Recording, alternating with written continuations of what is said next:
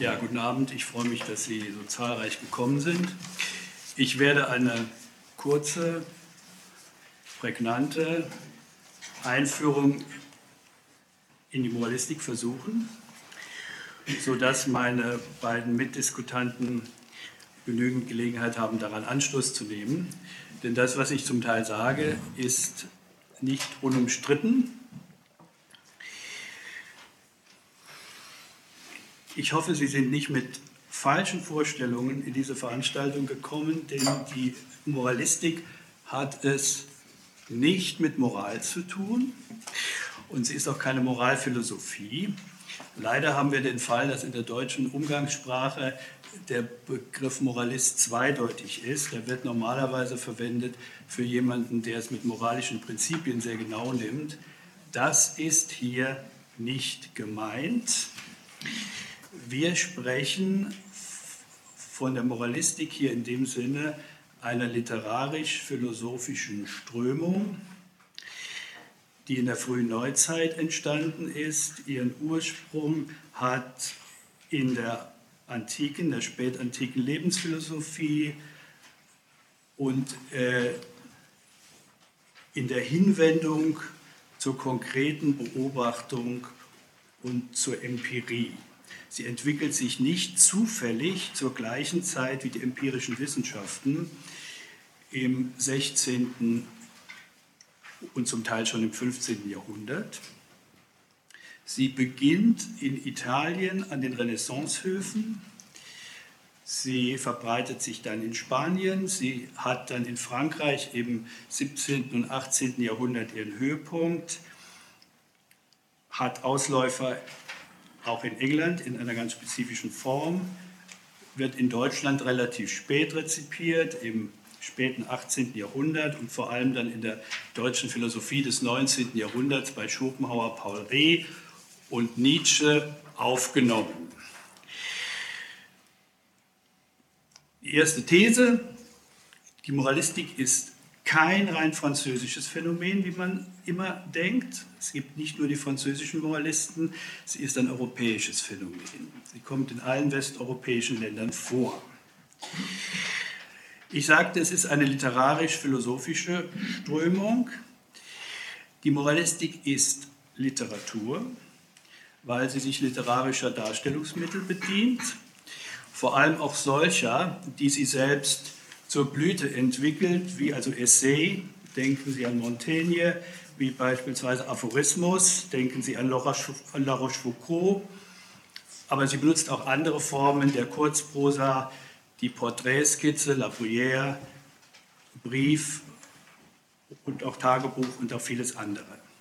Sie ist allerdings keine erzählende Form der Literatur, sondern eine reflektierende. Und sie hat über die literarische Darstellung hinaus ein philosophisches Anliegen. Deswegen handelt es sich um eine literarisch-philosophische Strömung. Sie ist, das ist mein Verständnis, auch ein Teil der Philosophie, nämlich der praktischen Philosophie, in der es um menschliche Handlungsorientierung geht, aber eben nicht Moralphilosophie, sondern sie ist Klugheitsreflexion im Sinne einer pragmatischen Lebenskunst. Sie verzichtet, das, äh, das hat Herr Hake ja auch schon äh, deutlich gesagt, sie verzichtet auf eine systematisch aufgebaute Argumentation, auf jeden Systemanspruch und auf Theorie. Sie beschränkt sich auf die Sammlung von Einzelbeobachtungen, die sie in einer literarisch pointierten Form auswertet. Es gibt zwar eine Kohärenz des Menschen- und Weltbildes, aber es gibt eben keine Theorie und das ist der Grund, weswegen die Moralistik in der deutschen akademischen Philosophie bis heute mit schiefen Augen angesehen und in der Regel ignoriert wird. Ich habe selbst Philosophie studiert und habe während meines Studiums von diesen Autoren nie etwas gehört, wenn ich sie nicht selbst entdeckt hätte. In Frankreich ist das übrigens ganz anders. In Frankreich gehört die, die Moralistik zum klassischen Bestand der Philosophie und die moralistischen Autoren werden auch in der Schule gelesen. Sie gehören zur Schullektüre. Welches ist das Thema der Moralistik? Zwei zentrale Themen nenne ich. Das erste ist der Mensch, Welterfahrung durch Menschenbeobachtung. Und das zweite Thema ist Klugheit, Weltläufigkeit durch Klugheit, Weltklugheit. Die großen Moralisten, die Autoren der klassischen moralistischen Zeit vom 16. bis 18. Jahrhundert, waren keine Elfenbeintürmler, das waren keine Akademiker, keine Professoren. Sie führten keine Gelehrtenexistenz, sondern das waren Leute mitten im Leben. Das waren Politiker, Offiziere, Priester, Erzieher. Das ist einigermaßen wichtig, weil diese Leute die Gesellschaft, über die sie schrieben, den Menschen, den sie beobachteten, genau kannten und erfuhren. Sie nahmen keine Außenseiterperspektive ein, sondern sie waren immer mittendrin. Zum ersten Thema, der Mensch.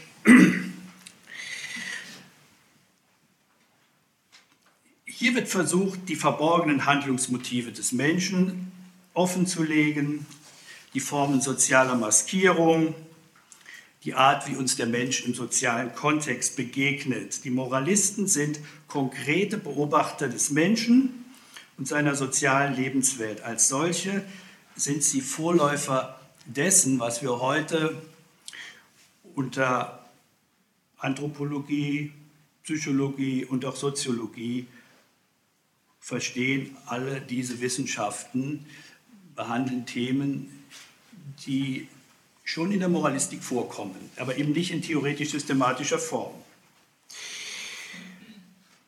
Aus den Beobachtungen und Erfahrungen des Menschen im sozialen Kontext ziehen die Moralisten Schlussfolgerungen. Sie entwerfen ein Menschenbild. Dieses Menschenbild, das hat der Hacke ja auch schon angesprochen, ist in der Regel rabenschwarz. Die klassischen Moralisten sind von ganz wenigen Ausnahmen abgesehen alle Pessimisten. Ihr Ziel ist Desillusionierung und sie vertreten eine negative Anthropologie. Der spanische Moralist Balthasar Grafian schreibt in seinem Handorakel, nichts setzt den Menschen mehr herab, als wenn er sehen lässt, dass er ein Mensch sei. Wenn ich mal so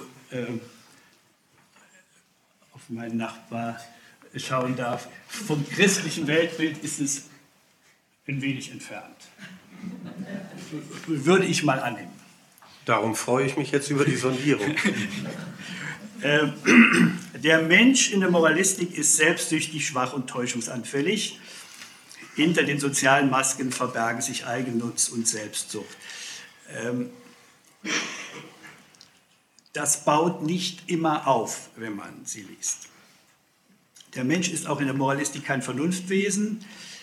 Er ist, das Menschenbild der Moralistik ist ein Gegengewicht zum optimistischen Menschenbild der idealistischen Vernunftphilosophie.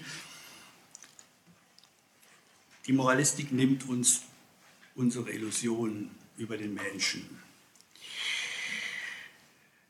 Es ist nicht die Gesellschaft, die den an sich guten Menschen verdirbt. Es ist umgekehrt die Zivilisation, die dem an sich barbarischen Menschen die Zügel anlegt. Ich zitiere nochmal Balthasar Grafian, der schreibt, der Mensch wird als Barbar geboren und nur die Bildung befreit ihn von der Bestialität. Sie wissen, Rousseau schreibt 200 Jahre später genau das Gegenteil. Das zweite Thema der Moralistik, das sind die Schlussfolgerungen, die die Moralisten für unser Sozialverhalten ziehen. Sie setzen dabei eine Tradition aus der antiken Ethik fort, nämlich die die Reflexion über Klugheit, über Phronesis, wie sie seit, seit Aristoteles in der antiken Philosophie diskutiert wurden. Die Moralisten beschäftigen sich, wie schon gesagt, nicht mit moralischen Normen, aber sie haben eine normative Orientierung und sie geben Klugheitsempfehlungen. Diese Klugheitsempfehlungen sind nicht verpflichtend, sondern sie richten sich nach einer bestimmten sozialen Situation. Das Stichwort ist hier ist Angemessenheit. Es geht um die Angemessenheit sozialen Verhaltens in bestimmten Situationen. Zum Beispiel bei Tischsitten oder bei Verhandlungen oder bei der Begegnung mit Fremden. In all diesen Situationen kommt es darauf an, sich angemessen zu verhalten. Klugheit heißt deshalb, in einer bestimmten Situation das sozial angemessene tun. Um dieses Anliegen nochmal deutlich zu machen, greife ich nun, weil es hier so schön passt, auf ein Bibelzitat zurück. Äh, und zwar Matthäus 10, 16. Wir hatten das ja schon seit klug wie die Schlangen und ohne falsch wie die Tauben. Der spanische Moralist Balthasar Gracian hat das natürlich sofort aufgegriffen. Er war selber Jesuit im Übrigen äh, und hat in seinem Handorakel Folgendes geschrieben, nicht gänzlich eine Taubennatur haben, sondern schlau wie die Schlange und ohne falsch wie die Taube sein.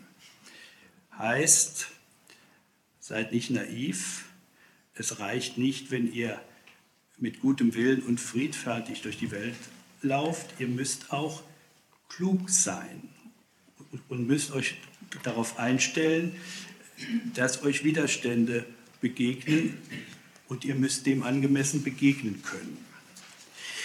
Also heißt nochmal, eine, eine, moralische Integrität alleine reicht zur konkreten Lebensbewältigung nicht aus. Wir brauchen auch soziale Klugheit. Und das ist das zweite große Thema der Moralistik.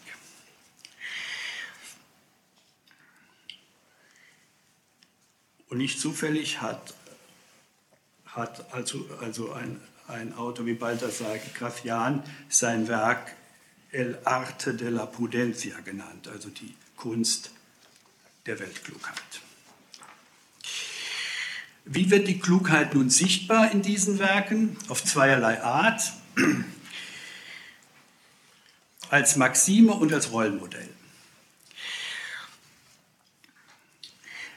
Eine Maxime ist eine subjektive, situationsgebundene Handlungsregel, Sie ist also abhängig von einer bestimmten sozialen Situation. Zum Beispiel, äh, wenn du in Verhandlungen gehst, lege nicht sofort alle deine Karten auf den Tisch. Das ist eine Maxime. Oder La Rochefoucauld sagt, ähm, Schweigen ist der sicherste Weg für einen, der sich nicht traut. Äh, wenn du also das Gefühl hast, ähm, hier läuft eine Diskussion über ein Buch und du hast nicht gelesen, die anderen haben es zwar auch nicht gelesen, aber die reden drüber. Und äh, sollst du dich einschalten oder nicht, im Zweifelsfalle schweige. Nicht? Ähm, wenn du nicht sicher bist, halt den Mund, so könnte man es auch sagen. Also das sind Klugheitsregeln, die, die wir überall brauchen im, im sozialen Umgang. Nun sind die die Klugheitsregeln, die die Moralisten geben, eingebunden in einen bestimmten äh, sozialen Rahmen. Und das ist die, die Hofgesellschaft und der Absolutismus, also eine streng hierarchisch äh, gegliederte Gesellschaft, in, in der es um Gunst geht. In Frankreich ist es natürlich ähm, der Hof in Versailles und die Salons in Paris. Ein Autor wie La Bruyère schreibt, der Hof ist das Schönste, glänzendste, Beste, was es in der Welt gibt. Wer den Hof nicht kennt, kennt die Welt nicht. Der Hof ist Le Monde, das ist die Welt.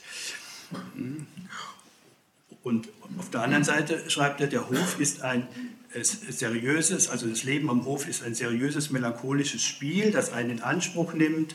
Man muss seine Figuren und Geschütze aufstellen, eine Strategie haben, sie verfolgen, diejenige des Gegners parieren. Ich könnte das noch weiter zitieren. Äh, er vergleicht den Hof mit seinen sozialen Spielregeln mit einem Schachspiel.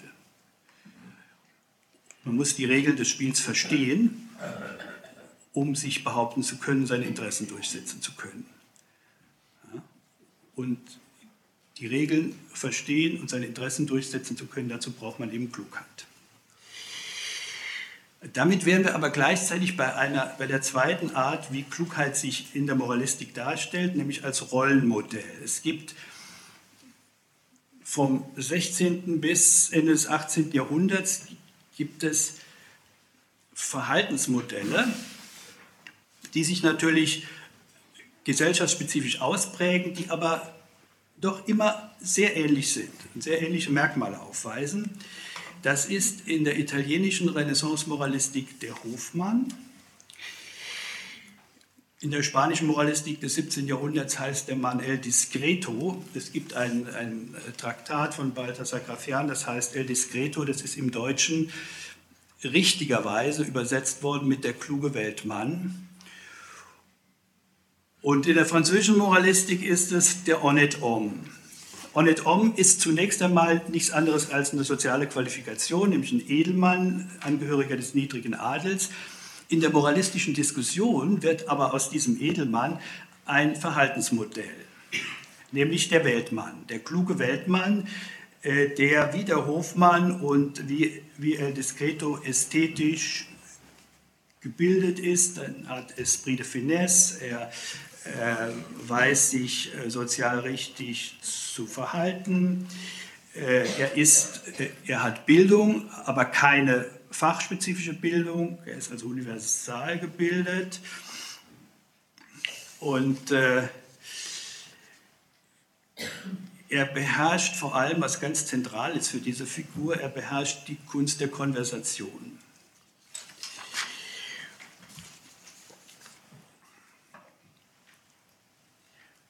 Also mit diesen beiden Dingen, mit Maximen und mit Rollenmodellen, wird Klugheit in der moralistischen Literatur sichtbar als Weltläufigkeit.